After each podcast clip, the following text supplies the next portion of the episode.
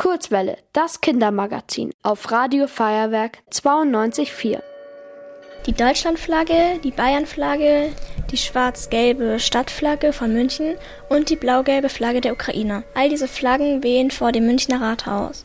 Auch in vielen anderen deutschen Städten ist die Ukraine-Flagge gehisst. Das machen sie, um dem Land ihre Unterstützung zu zeigen. Die brauchen sie in dem Krieg, den Russland gegen die Ukraine führt. Denn am 24. Februar 2022, also vor zwei Jahren, hat Russland die Ukraine angegriffen. Damit hat der russische Präsident Putin die wichtigste Regel gebrochen, die sich fast alle Länder auf der Welt schon vor langer Zeit gegeben haben. Auch bei großem Streit darf kein Land ein anderes Land mit Waffen angreifen. Wie der Krieg seit dem Angriff verlaufen ist, weiß Sicherheitsexperte Nico Lange. Russland hat gedacht, man kann in wenigen Tagen die Ukraine einnehmen und den Krieg gewinnen. Und das hat Russland nicht geschafft. Die Ukrainer haben sich verteidigt und haben dann sogar die Hälfte des Gebiets, das Russland erobert hatte, wieder zurückgewonnen. Und jetzt sind wir in einer Phase zwei Jahre danach, wo keiner mehr die Kraft hat, da wirklich große Angriffe durchzuführen und wo man leider feststellen muss, dass es so aussieht, als würde es noch lange dauern. Seit dem 24. Februar 2022 hat sich für die Menschen in der Ukraine alles verändert. Sie leben ständig in großer Angst.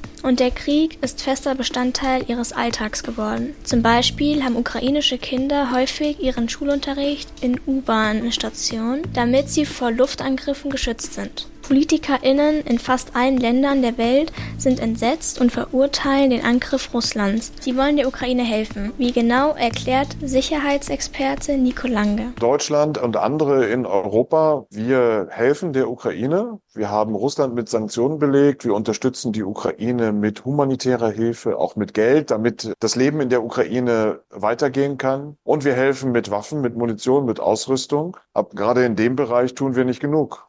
Wir helfen nicht so, dass die Ukraine den Krieg beenden kann, dadurch, dass sie Russland wieder aus dem Land vertreibt. Deutschland und andere Länder helfen der Ukraine, aber nicht nur mit Geld und den sogenannten Sanktionen. Die dienen dazu, Russland zu bestrafen. Darüber hinaus hat Deutschland auch noch sehr viele Geflüchtete aufgenommen. Über eine Million Kriegsflüchtlinge halten sich in Deutschland auf.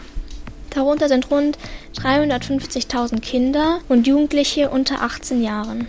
Obwohl die Not groß ist und die Ukraine auf Hilfe von anderen Staaten angewiesen ist, sind die UkrainerInnen fest entschlossen, nicht aufzugeben und ihr eigenes Land zu verteidigen. Das geht ja nicht darum, irgendwie ein Stück Land hier oder da, sondern es geht darum, die eigenen Leute nicht unter Folter und Unterdrückung zurückzulassen. Das ist eben auch äh, ein Einstehen für die eigene Heimat und für das eigene Land das man gern behalten will. Und man will eben gern Ukrainer bleiben. Deswegen sind die auch nach zwei Jahren fest entschlossen, weiterzumachen und Putin die Stirn zu bieten. Um dem Frieden ein Stück näher zu kommen, gab und gibt es Gespräche und Verhandlungen zwischen der Ukraine und Russland.